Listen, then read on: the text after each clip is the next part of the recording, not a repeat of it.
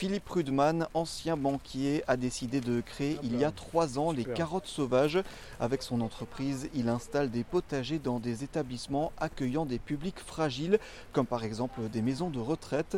Ce jour-là, au centre médical Jeanne Garnier dans le 15e arrondissement de Paris. Alors le programme aujourd'hui c'est euh, jardinage, même s'il fait assez chaud. Là euh, je vois comme ça le jardin il a besoin d'un bon coup de, désherbage. Donc on va essayer de, de jardiner tous ensemble et peut-être si on peut faire des nouveaux semis. Voilà le programme. Installation du potager, entretien et ateliers pédagogiques, autant d'événements organisés régulièrement pour créer du lien avec les personnes accueillies. Pour moi un atelier qui fonctionne, c'est un atelier où c'est les résidents qui parlent. Le but, c'est pas de faire une conférence, mais d'être un support à un échange. Les thématiques, par exemple, c'est euh, les vertus euh, des plantes aromatiques. C'est euh, le rôle des abeilles dans un, dans un potager. On fait aussi des, boutures, des semis, ça c'est la partie pratique.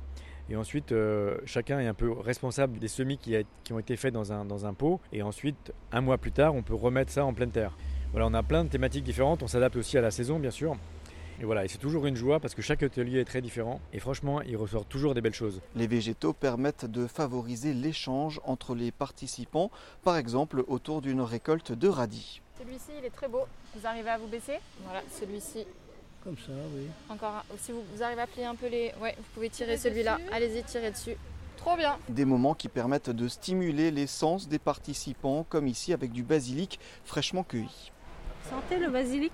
Vous aimez je vous donne dans la main, comme ça vous pouvez froisser la feuille. C'est formidable. Hein des activités bénéfiques psychologiquement, mais aussi physiquement, comme nous l'explique Mariam, psychomotricienne au sein de l'établissement.